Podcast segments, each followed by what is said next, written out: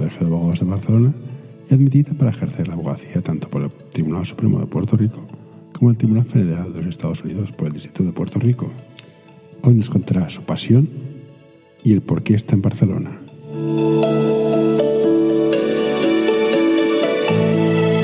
Buenos días, Elena. ¿Qué tal?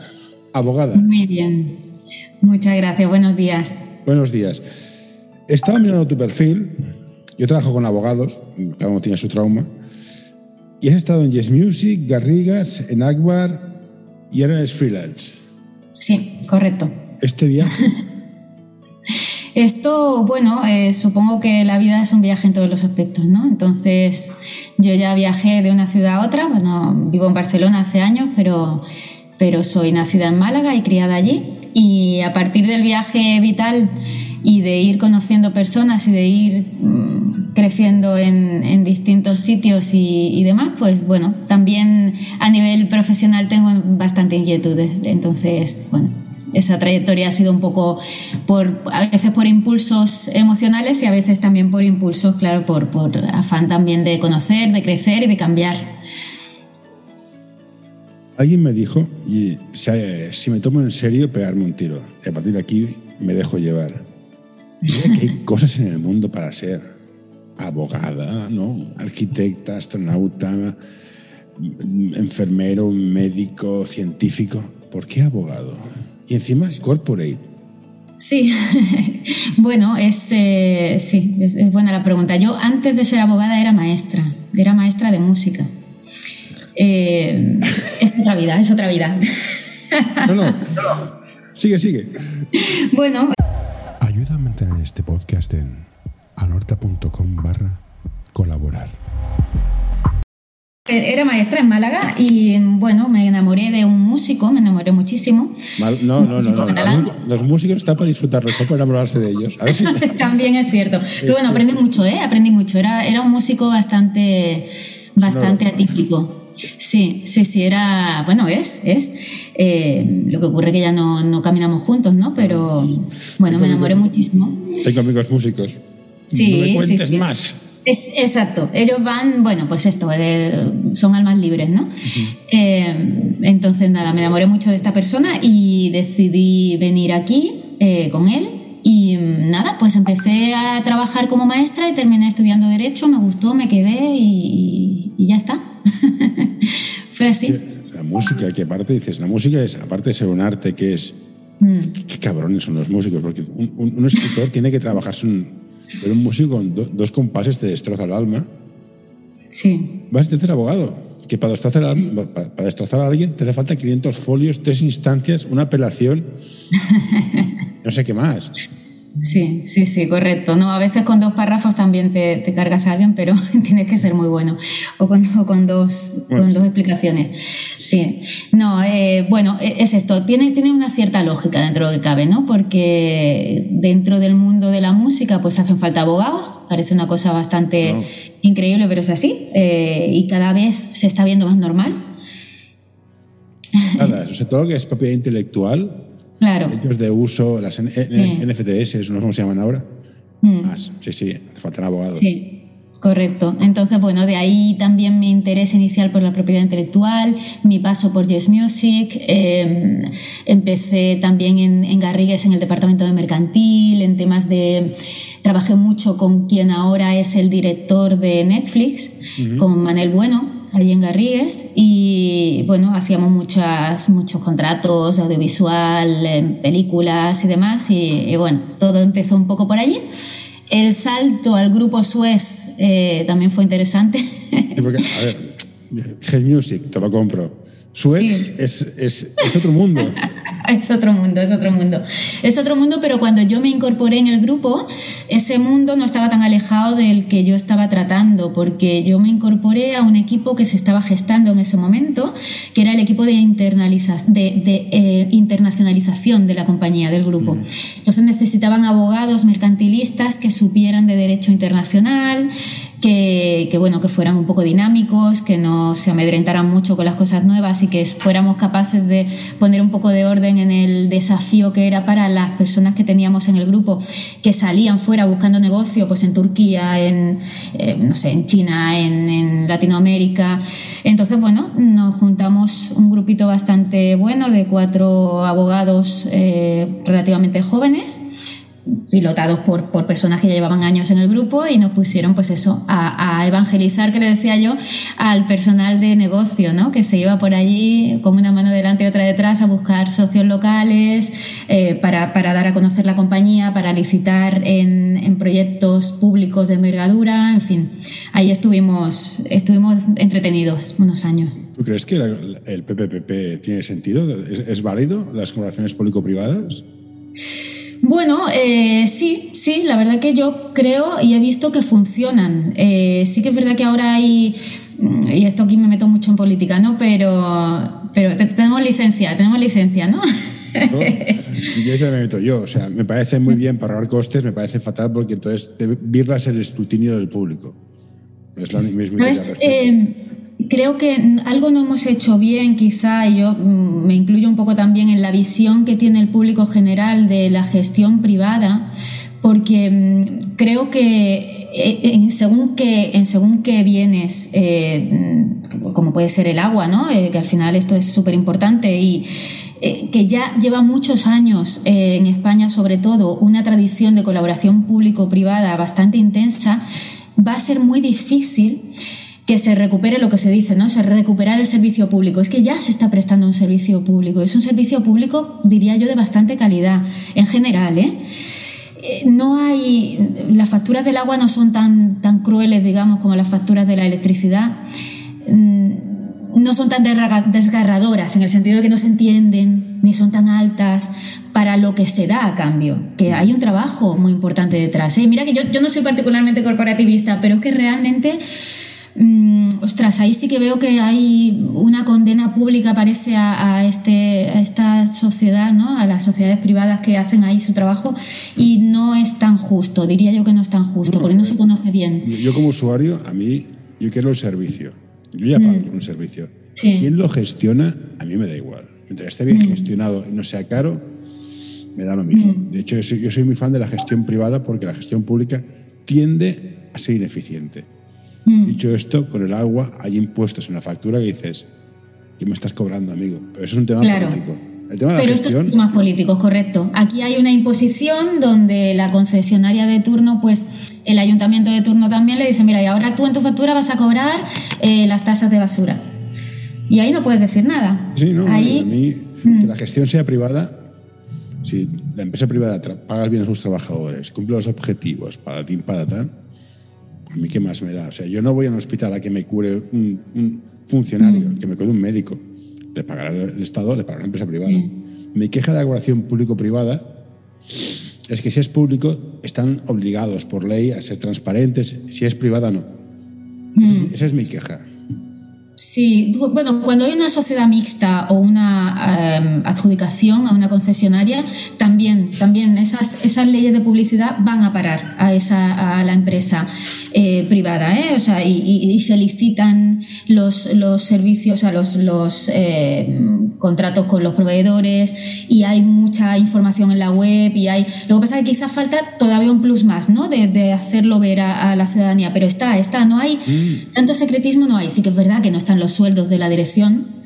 Eh, yo, pido esto, yo pido esto, todo que sea dinero de contribuyente a ser transparente, todo, hasta el sueldo directivo. Mm, claro, pues esto se ha de pedir a través de, la, de, la, parte pública. Se le ha de. Se le ha de porque no, no, hay oscurantismo ahí. Que la parte pública le apetezca pedir sobre la privada y que la privada quiera darte, o no está obligada. Ese es el problema. Pero bueno, que a mí al final, quitando estos detalles técnicos que pueden ser lo más o menos importantes, yo estoy a favor de la colaboración público-privada. Dicho esto. Total, estás en Aguar, eh, en Suez, que hacen cosas de agua, colaboración público-privada, están por el mundo mundial. Sí, sí. Y, bueno, y entonces en un momento dado, en un mal momento quizás, porque luego vino el año de la pandemia, pero ahí decidí que formaba parte de mi, de mi talante quizá hacer otro cambio, ya tocaba, ya eran unos años ahí, Eh, también tengo, bueno, en ese momento mi hijo tenía un par de años, ahora tiene cuatro, y decidí eh, para conciliar. Sí, sí, sí, pues decidí que igual debía, debía partir de allí y, y, bueno, y abrirme camino por cuenta propia. Que no sé si fue la mejor decisión, yo estoy contenta, pero sí que es verdad que han tocado tiempos difíciles. Han tocado tiempos difíciles. Hombre, no me seas abogada. Tomar decisiones sabiendo de antemano el resultado es fácil. Sí, no, a ver, al final es esto, es luchar ahora, no tengo horarios, mm, que esto es bueno y es malo. Bueno, tampoco, pero... tampoco los tenías antes, no me engañes. Tampoco los tenía, tampoco los tenía. La verdad que tampoco. Lo que sí tenía era un sueldo fijo, que esto siempre va bien. Esto mola, Pero sí. sí. Bueno, es todo. O sea, al final eh, eh, cualquier autónomo sabrá, ¿no? Mira, Bueno. yo ahora por, por suerte puedo elegir con quién trabajo. Eh, antes no. Antes me tocaba hacer lo que me tocaba. Pero si te fijas, Sí. esto, es mi, esto es mi cocina, o sea, que también... Ah, sí. Sí, sí, pero está, está mona, ¿eh? Por lo que se ve, está, es acogedor trabajar allí. No decoro a mi mujer, yo no tengo criterio, o sea, que también te lo digo. Pero eres mujer, abogado y madre. Sí. Una de mis dudas metafísicas. Tú puedes trabajar en cualquier sitio. Yo puedo trabajar en cualquier sitio. Contesta, contesta, es importante. Esto es No, no, no, no. Lo que voy a hacer es ponerlo en silencio porque estaba absolutamente segura, y disculpa, ¿eh? De que lo había silenciado. Es más, estaba segura que lo había puesto en modo avión Bueno, y, y ya está, y lo voy a poner en modo avión. Porque algo no he hecho bien. Sí, se puede, yo puedo trabajar en cualquier sitio, puedo dormir en cualquier sitio y puedo comer en cualquier sitio. que esto, sí, pero, bueno, a- aparte de entrar en este tema de comer, comer un sándwich delante del ordenador no es comer. Es igual, como decía Sergio de Alba, Sí. bailar pegador no es bailar. sí. ¿Por qué cuesta tanto en los entornos corporativos aceptar que un abogado, igual que un informático o un técnico, puede trabajar desde cualquier sitio y el presencialismo es tan importante? Uy, yo creo que es porque piensa el ladrón que son todos de su condición. Y te has quedado aquí más long que ancha. Así me quedo, sí, sí, sí, así me quedo, no, porque al final, bueno, nosotros cuando formaba parte del grupo Suez, ahí sí que es verdad que fue una avanzadilla, eh, eh, esta gente apostó mucho por el teletrabajo dentro de lo que era antes de la pandemia el teletrabajo, y aunque había algún que otro jefe o directivo que no, y, hablo de ellos, porque ellas generalmente lo entendían mejor esto, ¿eh? pero bueno, también había quien, quien no dentro de las mujeres. Eh, aunque había alguno que no lo entendía bien, eh, el teletrabajo bien entendido se asumió con bastante naturalidad en buena parte de la plantilla y se vio que el que no trabajaba en casa era porque tampoco trabajaba en la empresa. Así me gusta. Sí, yo creo que se vio eso. Y, con, y luego estaban preparados para asumir la, la pandemia, para, para afrontar aquello, porque... Bueno, La pandemia fue, mira, desde el punto de vista tecnológico, que es lo que me dedico, de hecho yo cuando no hago esto, damos servicios, lega- servicios de marketing y tecnología a una red internacional de abogados, o sea, yo tra- vivo entre abogados. te lo sabes, sí. Sí, sí, o sea, todo tema- te- tenemos uno que hace, hace propiedad intelectual, que son de Colombia, que son la, la bomba.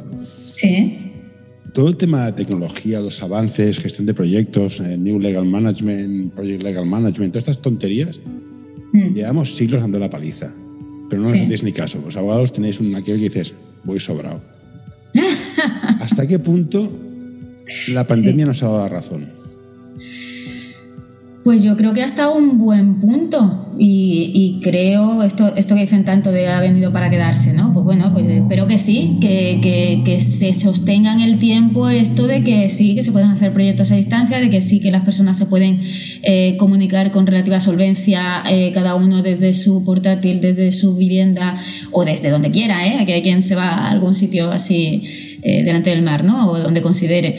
Pues eh, que somos más productivos cuando conectamos con nuestro entorno, que quizá los ladrones de tiempo no son tantos cuando uno está en casa y, y sí son más cuando uno está en la oficina y que no hace falta calentar sillas. Yo eso quiero pensar y a ver, ahora no estoy dentro del mundo corporativo, pero quiero pensar por lo que veo también fuera mm, que sí, que incluso abogados que estaban todo el día atados a su despacho se dieron cuenta, se vieron allí en los primeros días del confinamiento, ¿no? Allí con el, el papelín yendo al despacho de tengo que ir y explicándole a la policía por qué tenía que ir al despacho y se dieron cuenta que no, que podían trabajar desde casa. Entonces hubo una reconciliación de muchas personas con ellas mismas, tanto desde el punto de vista laboral como personal, que esto también... Bueno, y aquí voy a, ser, voy a ser malo, porque si los abogados sois malos, los psicólogos somos peores.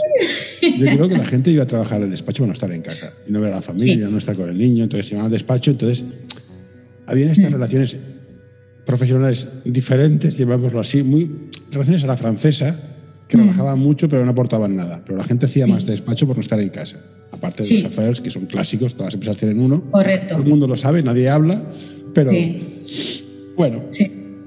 sí, sí, yo ahí sí que estoy de acuerdo. Buena parte de las personas temían volver a casa, supongo porque fuera mandan más que dentro o saben dónde están las cosas.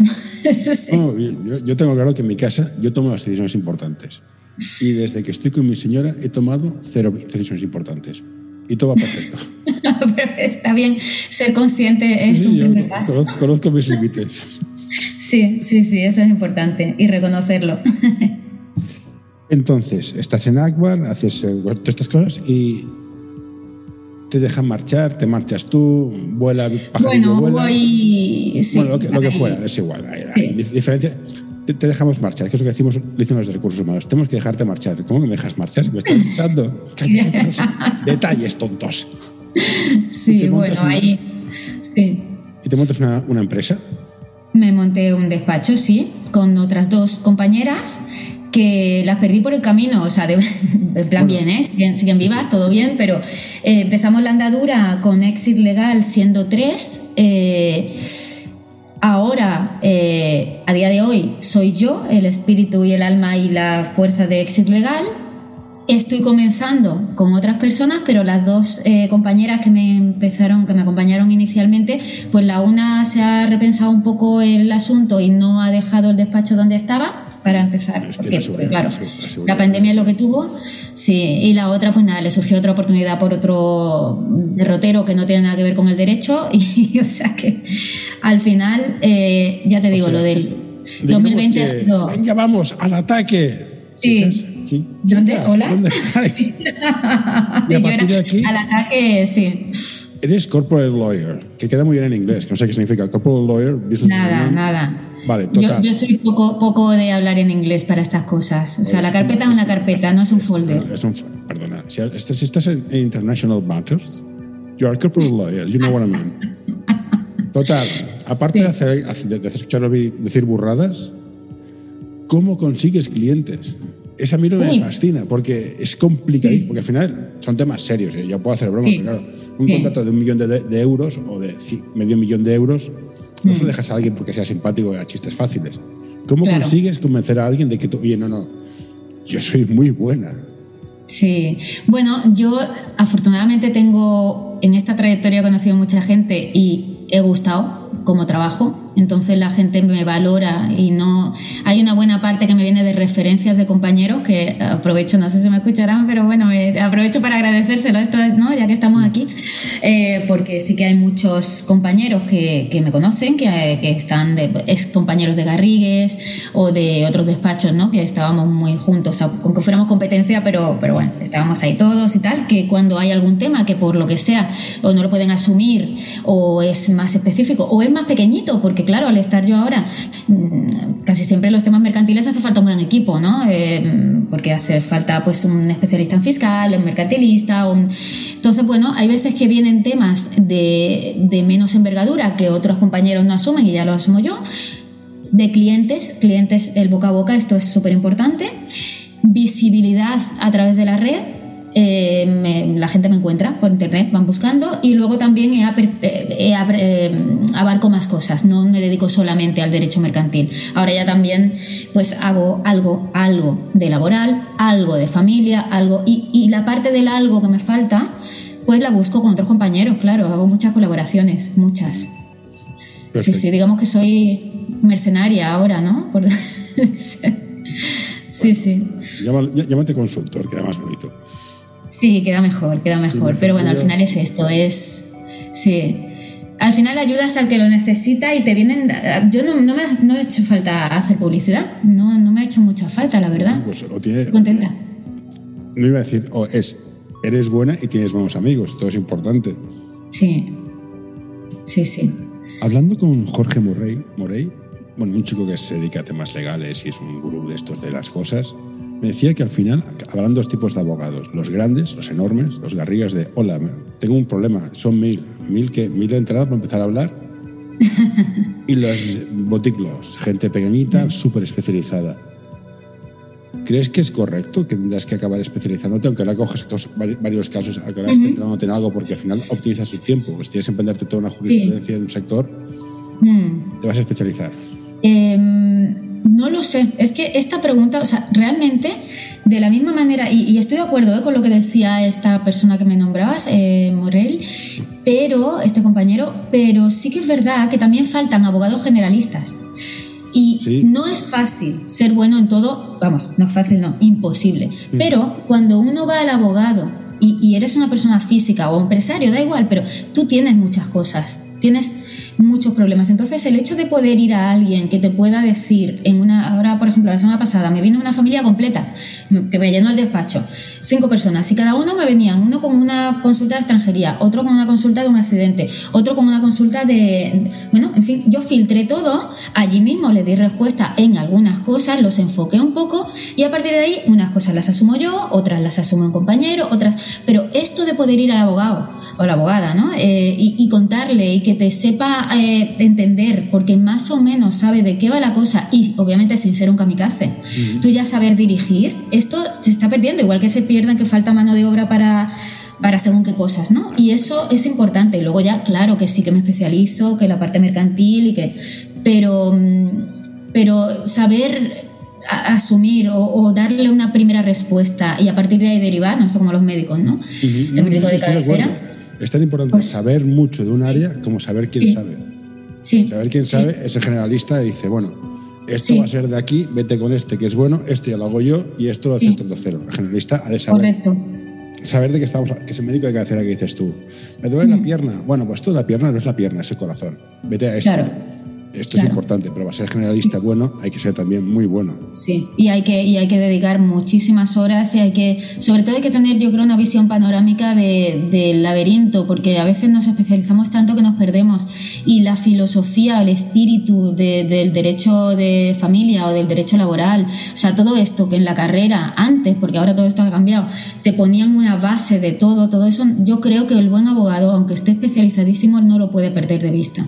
Y estar obviamente al día de, de, por dónde van los tiros, si no hace falta saberse la norma en concreto, luego ya te lo estudias cuando viene el caso. Claro que es verdad que es mucho más cómodo y mucho más rentable Claro que sí, especializarse en algo. Ya te lo sabes, ya, por supuesto. La cuestión es captar clientes de esa especialización. Correcto, correcto. Y esa es la base fuerte. Igual el 80% de mis, de mis ingresos van por ahí. Pero hay una parte importante para mí que es esa, es saber recepcionar y dar ese, esa parte de servicio que un gran abogado o que una boutique, o sea, un gran abogado, un gran despacho de abogados, ¿no? Es el que te piden los mil euros para empezar a hablar. Eh, o una, o una boutique pues no, no, no sabe, no, no recepciona. Entonces pues crecen estas cosas tipo legalitas o tipo...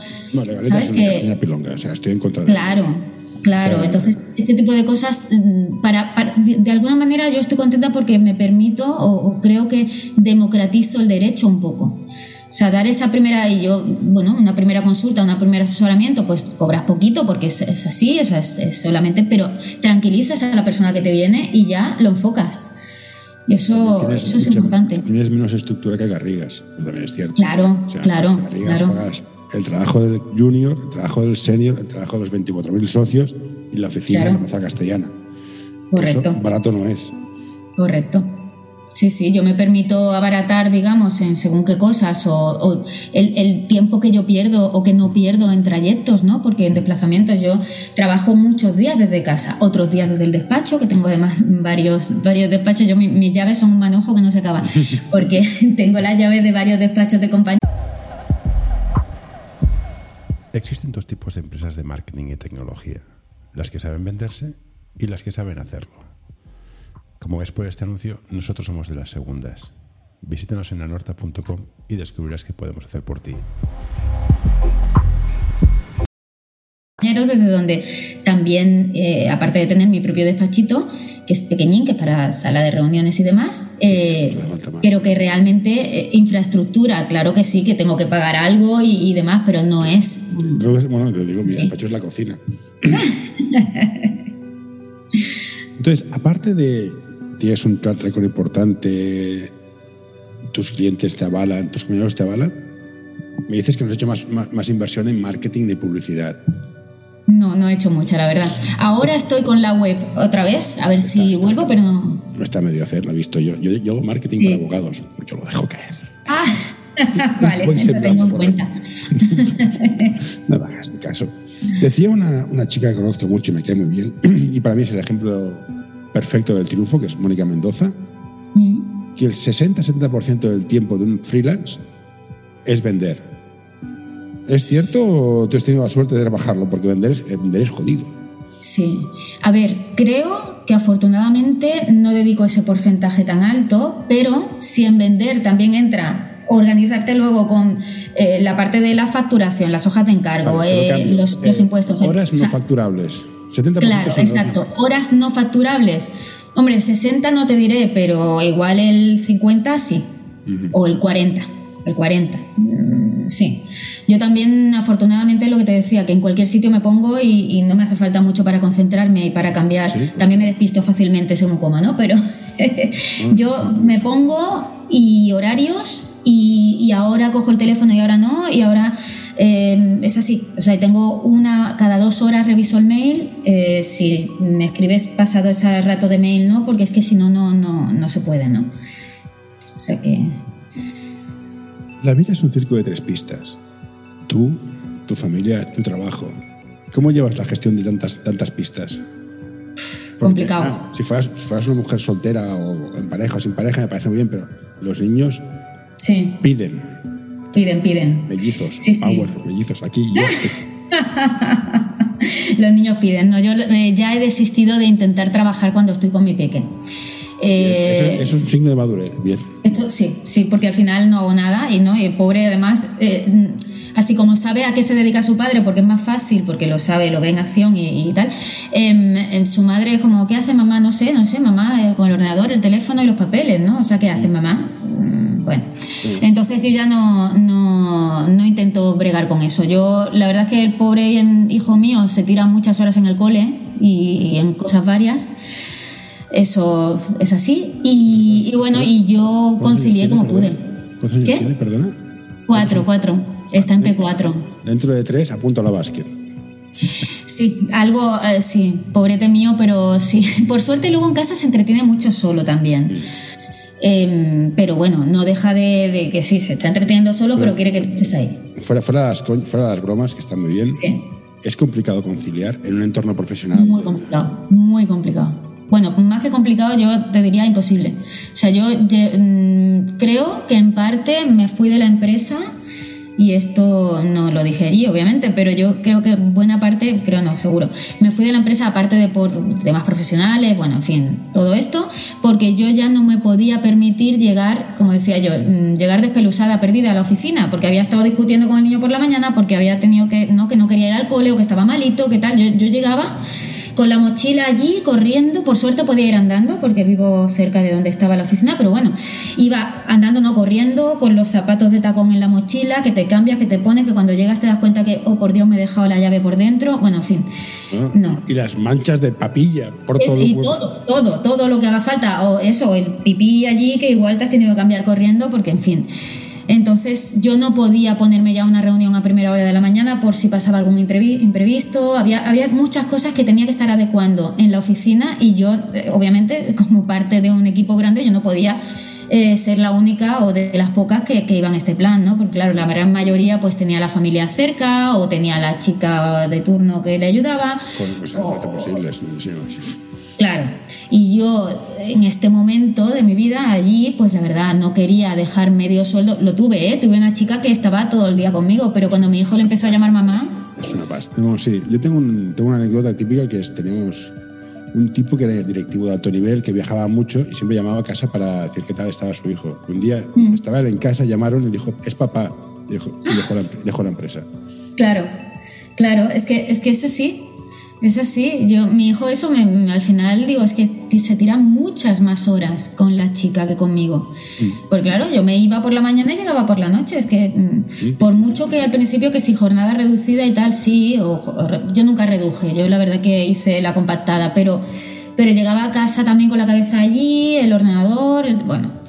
Yo hubo una parte que no. Si eres hombre, esto es más fácil.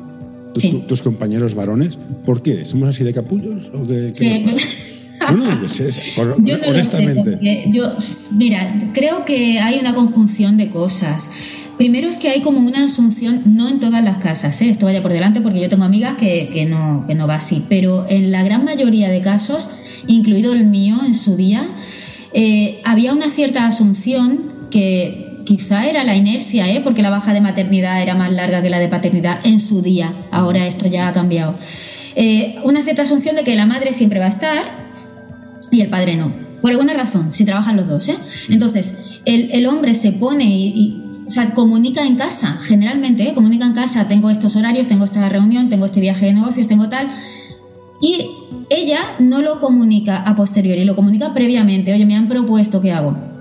Oye, ¿puedo? Eh, ¿Cómo lo hacemos? ¿Cómo lo hacemos? Eso, que en los hombres es tan fácil como el viernes llegó tarde, o el... Para las mujeres generalmente no es así. Y dentro de la empresa igual, dentro de la empresa si una mujer está más nerviosa o más alterada o no sé cuánto, probablemente aunque ya no se diga, se va a pensar que es porque está porque está preocupada con los hijos o porque incluso mm, políticamente indecente ya, ¿no? Pero incluso es que tiene la regla. Es que estas cosas se piensan todavía.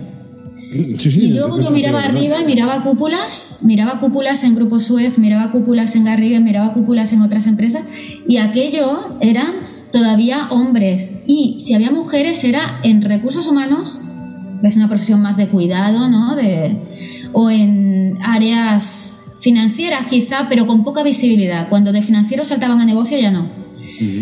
Entonces esto, mm, no sé, mucho plan de igualdad, pero pasa. ¿Y esto lo puedes arreglar legalmente? Que una familia, el padre diga, mira, yo voy a, este es mi horario, haz lo que quieras. ¿Hasta qué punto legalmente puedes intervenir en esto? No, no creo que esto, como mucho, bueno, yo sé que hay otras jurisdicciones que sí, pero que son tradiciones, habría que hacer muchos cambios, ¿no? Pero hay jurisdicciones donde... Realmente puedes meterte en la familia en plan... Te puedes, bueno, te puedes meter eh, indirectamente. Sí, te puedes meter indirectamente. Puedes decir que si hay los dos trabajan en una familia, eh, que ninguno de los dos puede hacer más de X horas a la semana, por ejemplo. Y esto existe, ¿eh? Y no existe en, jurisdicciones comunistas ni... ni, no, no, no, yo digo, desde, el, punto de vista, desde el punto de vista de empresa, yo ficharé al que más horas me dé. Punto, me da Claro, pues, pues penalizar de alguna manera a la persona que no se, de hecho está mal, por ejemplo, en, creo que es en Suecia, parece ser que está mal visto que si tu hijo está enfermo, seas hombre o mujer, da igual, tú cojas y vayas a trabajar. Igual que está mal visto que tú enfermo vayas a trabajar compartiendo los virus con los demás. Que esto aquí no pasa. Aquí está uno con, con liado de, bueno, ahora ya con lo del COVID no lo sé, pero yo he tenido compañeros en plan, ay, tengo fiebre, vengo y tal, y, ole tú que has venido a trabajar, oye chico, vete a casa. Bueno, yo, soy, yo soy muy hippie de algunas cosas, ¿eh? Yo, pero yo creo que la empresa busca beneficio, no tiene. No creo que sea. A ver, la empresa por sí no es sexista. Mm. Son sexistas los entornos. Si tienes un entorno todo de hombres, irán con hombres. Igual que el entorno de recursos humanos son todo chicas y todo chicas, ¿vale? Pero buscará beneficio. Si a mí un chico me, va a dar 70, 80 horas a la semana, irá antes que una chica que me dé 50. Claro. Mm. Si legalmente consigues la manera de cambiarlo y que a mí que no me cueste dinero, Oye, yo encantado la vida. Es, mi duda metafísica. ¿Hasta qué punto puedes imponer esto? No, no, yo creo que esto es una cuestión de educación y que se vea normal que los padres y las madres, o sea, que las personas con hijos, da igual si eres padre, madre o has adoptado o, eres padre, padre, es que da igual que las personas con hijos o las personas con personas mayores al cargo o lo que sea, las circunstancias que tenga cada uno, pueden trabajar también. Lo que pasa es que a lo mejor es verdad que, que trabajan distinto a lo mejor. No, te dan el mismo número de horas. Claro. Como quieras. A partir de aquí, busca sí, de beneficio. Eso es así. Pero ¿por qué siempre se tiene que entender que hay o sigue la tendencia a que sobre la mujer recae esta responsabilidad de la casa? Del hogar o del cuidado y sobre el hombre no. Se, se, da por entendido por alguna razón. Queda mal que un hombre salga y diga. O sea, es que eh, yo creo que los propios hombres prefieren decir, me voy a ausentar porque tengo que llevar el coche al taller, que me voy a ausentar porque tengo a mi hijo. Te, doy la razón. Bueno, pues pero ahora ya eres jefa. Sí, esto está muy bien. ¿Cómo lo me has comentado que haces un poco de todo. Me, haces, me, me, me, lo vuelves a repetir porque soy un poco soy un hombre, no puedo hablar Ah, y pensar a la sí, vez. O sea, es lo que tengo. Yo, yo, yo soy mujer y creo que no puedo hacer dos cosas a la vez también, que esto me, no sé si me debería inquietar, pero yo, yo la verdad es que estoy contenta con eso. Eh, hago las cosas de una en una, pero hago muchas cosas. Y bueno, hago de todo, digamos que hago de todo, menos penal. Penal es un, es un mundo, ¿eh? penal y procesal. Penal es un son, mundo, Son, son penal muy es un. Son muy raros. Penal es un mundo y yo no me voy a meter en un mundo tampoco que no era mi vocación, porque hay muchas personas que estudian Derecho porque les encanta el rollo este, ¿no? De- y, y han visto muchas películas y muchas Sí, cosas sí. y tal. No es así tampoco. Conozco, conozco un tipo que sacó la carrera en dos años para hacer penal, dices. Imagínate. Está Sí, muy bien, chaval. sí. Pues yo en ese mundo sí que no me meto. Tengo compañeros que sí que llevan temas de penal, por supuesto, y, y hay muchos asuntos, que, o algunos asuntos que se pueden enfocar desde el punto de vista civil y penal, y yo tengo que estar en disposición de explicarle al cliente que se puede hacer de una manera, de otra, y que cuáles son los pros, los contras y demás, pero no hago penal, hago todo lo demás. Y hago de psicóloga también, pero bueno, Pues supongo que psicóloga, va- pues, psicóloga, cobramos pocos. los- Bueno, cobran poco. Yo no cobro la carrera, yo lo dejé, lo dejé a medias. ¿Y qué te gustaría dedicar? O sea, en un mundo ideal haces muchas cosas porque te viene gente de todos tipos hasta que consigues establecerte en una Sí. línea. Mm. ¿Cuál es, ¿Qué te gustaría hacer? O sea, yo quiero dedicarme, básicamente el 80% de mis casos sean de, yo qué sé, eh, herencia, Mm. Sí. no sé. Bueno, eh, la verdad es que con lo que hago estoy muy contenta porque digamos que el 50% de los asuntos son civiles de asesoramiento previo, civil mercantil. Y me gustaría seguir haciendo lo que hago, solo que a lo mejor pues, pues con más personal, ¿no? Para poder asumir más cosas, pero, pero realmente con lo que hago estoy contenta. O sea, el, el 50% más o menos es eso, eh, contratos, eh, asesoramiento, empresas, eh, que no son temas que están judicializados. Y, y hay un otro porcentaje que es un poco temas de familia, casi todo matrimonial, bueno, temas de divorcio, separación, filiación, herencias poquitas, pero bueno, o sea, la verdad es que estoy haciendo lo que sí que me gustaría seguir haciendo, no, no tengo ahí, sí. Bueno, entonces, eh, el libro cuando lo escribes, pues haces lo que quieres, tienes un hijo, te falta el libro, ¿cuándo lo sacas? Pues sabes que lo he sacado ya. tengo un libro, tengo un libro en el mercado. Lo que pasa es que no lo he podido promocionar mucho. Eh, pero saqué un libro justamente en febrero del 2020, un mes antes de- del confinamiento. Perfecto. Estará en formato Sí. Kindle al menos, ¿no? ¿El qué qué? Estará en Kindle, formato de, de, de-. Está, pues mira, ¿sabes que en formato electrónico no lo tengo? Eh, pero sí que lo tengo eh, a nivel internacional, o sea, está distribuyéndose también en Latinoamérica y todo, ¿eh? O sea, que, que estoy contenta. Por cierto, ¿tú en Porque- Latinoamérica, Puerto Rico, ¿eso cómo, cómo pasó? Hoy Puerto Rico, Puerto Rico fue fantástico. Puerto Rico fue una oportunidad muy bonita eh, que me surgió porque estudiaba en la Universidad de Barcelona y la Universidad de Barcelona tenía un programa de doble título con Puerto Rico y otra posibilidad también de hacerlo con Canadá. Entre Puerto Rico y Canadá, la verdad es que ni me lo pensé. Canadá, por supuesto. por supuesto, por supuesto Canadá, ¿no? Eh, que dejan las puertas abiertas, ¿no? Y se ve que la gente es muy amable. Pues no, me fui a Puerto Rico. Y, en- y bueno, en realidad en Puerto Rico se trabaja, ¿eh? Y se estudia y se hacen muchas cosas. Lo que pasa es que también está pues, el mar Caribe, ¿no? Ya tú sabes. Y, y muy bien. No, Sí, fantástico. No, tenemos, Allí- gente en Puerto Rico y Costa Rica Ujú. también. Sí. No, no, Costa Rica también, bueno, Puerto Rico, Costa Rica, no sé, uno de estos dos. Sí, son, son- al final son islas de allí, de en medio del, Caribe. Sí, sí. Perfecto, no, está bien que hayas Puerto Rico. Eh, ¿Y qué más te voy a preguntar? Mm. Si decimos que el 60% aproximadamente van a horas no facturables, Mm. de ese 60%, ¿cuánto va a aprender, a estudiar? ¿Cuánto cuesta un abogado estar al día? Porque claro, tenemos la Diputación de Barcelona que saca leyes, la Generalitat que saca Mm. leyes, el Estado Mm. que saca leyes, la Unión Europea que saca leyes. Sí, muchísimo. dices, mira, yo no soy abogado, pero es que me dan ganas de ir y abofeteados hasta que me suenan las manos, porque entre que sacáis leyes todos los días, que no hay Dios que las entienda, Sí. Sí, ahí, ahí, y no solamente estudiar las leyes, al final tienes que estar muy al día de política y muy... al tanto también de las tendencias ¿no? jurisprudenciales y porque bueno aquí no vamos por la por aquello del precedente pero en parte sí.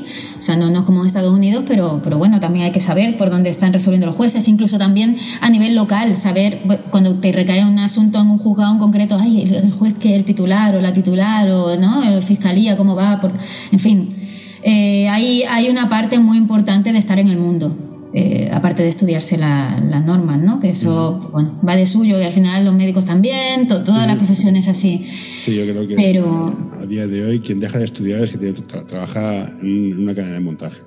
Sí, sí, es así. Y, y, ni así, porque si no te pillan por banda y te meten un robot eh, y tienes que saber programarlo también ya. ¿no? Eh, no sé, yo eh, hay que estar al día en todo, pero sobre todo yo intento pensar que no estoy estudiando, que estoy leyendo, que me estoy informando, que estoy aprendiendo, pero si sigo pensando que, estoy estudiando, como que recae sobre mí una losa demasiado pesada, ¿no? Digo, esto no, se acaba nunca o qué. Eh, bueno, me gusta estudiar, pero también lo que me gusta es pensar que una vez que he pasado la vista por unas líneas ya se han quedado para mí para siempre ese conocimiento, porque si no, no avanzaría nunca. O no cogería este mago, ¿no? Entonces vamos a hacer la siguiente pregunta de estas tontas. ¿Cuánto tiempo libre tienes para ti y en qué lo gastas? Ay, esta pregunta. ¿eh? Pues tiempo para mí no tengo mucho. Eh, yo ya el tiempo para mí, bueno, sí, no tengo mucho, a ver, tengo, pero tengo que sacrificar otras cosas, está claro. Entonces, tiempo para mí. 24 horas. eso es así. Pero para mí, por ejemplo, un tiempo muy mío, muy de calidad, es una cerveza que me tomo el viernes, por ejemplo. Hoy, que voy a comer con un amigo. O, cuando estoy con mi hijo el fin de semana, porque yo, estoy separada, esto también ha sido un poco... Eh, entonces... Eh, todo? Lo tengo todo, lo tengo todo. Yo soy, o sea, soy de manual. El prototipo de la mujer estresada, profesional. No, eh, no, estoy feliz porque ahora puedo dormir hay una cosa que yo mm, siempre he llevado muy mal, que es levantarme madrugones y cosas, y ahora hay días que me levanto tarde. Mm. Esto es fantástico. Días que no necesariamente son días de fiesta, ¿eh? ¿eh? un miércoles poderme levantar, si me da la gana, a las 10 de la mañana porque no tengo un señalamiento, no me he puesto una cosa temprano o lo que sea y no me toca llevar al peque al cole, esto es fantástico. Mm. Entonces eso es tiempo para mí, o tiempo para mí, pues eso, un día cualquiera, porque me hace falta comprar no sé qué, eh, puedo y luego a lo mejor me lo quito de dormir un día por, porque las noches son largas y a veces hay plazos, ¿no? Eh, es que me he, quedado, un poco flipando. O sea, montas una empresa, tienes un churumbel y estás soltera. Sí. Bueno, soltera, soltera entera, es igual. Eh, llámalo como quieras. ¿Algún reto más? Ya está, yo creo que... No sé, no subir a la sin, sin oxígeno, no sé. bueno, tengo, tengo, sí, tengo que ir a aprender a bucear. Esto, por ejemplo, sí, lo tengo que hacer. A bucear. Sí, sí, sí. Tenía previsto aprender a bucear el año que luego me quedé embarazada y entonces, pues claro, ya no te dejan. Y ahora mi hijo dice que me acompaña, me estoy esperando a que tenga la edad, porque no puede hasta que no tenga 7 8 años, creo que me han dicho. Sí. Bueno, Yo, yo, yo, yo, bucear al aire libre sí que me apunto, por, por, debajo no. Claro, claro, no. Eh, yo por ahora me tengo que conformar con el snorkel. pero Sí, pero hablando de corporate, ¿por qué llegamos a snorkel si es bucear de toda la vida? Pues, bueno, porque se ve que el snorkel tiene la connotación de que va más en superficie, ¿no? Yo no sé cómo se llama eso en español. Eh, bucear. Bucear sin, sin, sin botella. Sin botella. Ah, bucear que pues podría ser alcoholismo, sin botella. Te lleva la botella, ¿no? Elena, eh, muchas gracias. Eh, antes, para acabar, te, diré, mira, tienes todo tipo de quedas para vender tus servicios, decir algo a la gente. Si tenéis problemas, llamarme ¿Por qué tengo que, ir a, tengo que ir a verte? Ah, no, sí, una pregunta más. ¿Cómo te vuelves a Málaga? Uy, buena pregunta. Pues mira, no lo sé, por Navidad supongo. no, definitivamente yo tengo mi plan de vida que en algún momento volveré, volveré. Pero como ya, ya volví y me tuve que volver otra vez, eh, no sé. Mm, me están echando de Barcelona, me están echando. O sea, hay una presión ahí para echarme brutal. Sí, sí, ahí pasan, pasan cosas. Yo me fui, ¿eh? Yo me fui en 2014, volví. Pedí un traslado en el Grupo Suez y, y me fui. Estuve en Málaga. Y, y, ya dije, no volveré. O sea, no volveré. En plan, no rencoroso, que yo Barcelona me encanta. Y, y, además, de hecho, el año y pico que estuve en Málaga cuando volví, cada dos fines de semana o tres, como mucho, estaba aquí. O sea, por una cosa o por otra, estaba aquí. Eh, y los músicos pero, es que no Ay, sí, no, yo, es que a mí Barcelona me gusta mucho. Yo le debo mucho a Barcelona y, y me gusta mucho. Pero sí que es verdad que es una ciudad cara, hostil en algunos puntos que, que no sé por qué no se terminan de solucionar. Y, y bueno, y que Málaga, pues al final es más cómoda para mí, en general. Pero bueno, de momento estoy aquí. Encantado de que estés aquí, en mi ciudad natal. Y Muchas gracias. Lo que decía, mi ciudad, es, es de- Barcelona es de la gente que, la, que vive aquí, no, no, no Sí, ni sí. Esto es como sí. Madrid, todos somos madrileños. Sí. Lo último, esto, pues, ¿por qué alguien ha de acudir a ti? Como el espacio de marketing. Oh, sí, es espacio de marketing y además un marketing complicado, ¿no? Porque eh, pues eh, lo sabrá cuando me visite y sabrá por qué quiere volver y encomendarme más asuntos, porque yo ahí sí que tengo... Marketing, marketing y expectativas. Esto está muy trabajado, ¿eh? ¿Has visto? No, ¿sabes qué pasa? Que esto no, no lo he pensado yo, ¿eh? pero es que al final me doy cuenta que, que tengo clientes que repiten. O sea, empecé abriendo carpetitas ¿no? para organizarme por asuntos y al final he terminado abriendo una parte importante por clientes, porque los tenía para temas eh, de familia y luego los tenía para un contrato y luego los tenía para una Esto iniciativa no sé qué. Mm, Bueno, Sí, sí. perfecto, perfecto. O sea, el cliente es lo primero. De hecho, hay, hay grandes aseguradoras que tienen problemas de estructura de base de datos de la información porque empezaron gestionando la base de datos por, por expedientes en vez de por clientes. Sí, sí, sí. Esta información absurda que yo sepa que sirve para. Pero bueno, Pues bueno, pero está bien, o sea, al final eh, eh, es importante, ¿eh? Eh, porque la gestión del tiempo, si no, es que te come la vida. O sea, yo. no, y tanto. De hecho, Bueno. voy a, voy a cortar, no, no porque no esté disfrutando, sino porque tengo que hacer la comida a los niños. Fíjate lo que te digo. Yo, yo te voy a perdonar porque ya mismo me toca mi cervecita de los viernes. Puedo decir tacos, ¿no? Sí, es mi programa. Qué cabrón. Pues bueno, en serio. Me perdono. ha sido- Ayuda a mantener este podcast en anorta.com barra colaborar. Ha sido un placer y, Igualmente. y si un día se nos, nos sale algo en la red que, que veo que te pueda cuajar, no dudes que te, que te- que te lo pasaremos. Pues eh, muchísimas gracias y oye, me plantearé lo del, miraré el trabajo de marketing ¿no? que hacéis digital y para los abogados y... No hay nada peor que un abogado, es un tío de marketing. No te fíes de nosotros nunca. nunca. Tengo un muy buen cliente que se dedica a esto y que, y que como me vaya contigo me matará, pero, pero No, voy a no, pues, investigar. no, no, quédate con él porque te matará. Somos mala gente, ya te lo digo ahora. Bueno, Bueno, cuídate. pues muchísimas gracias. Venga. Igualmente, que vaya muy bien. Chao.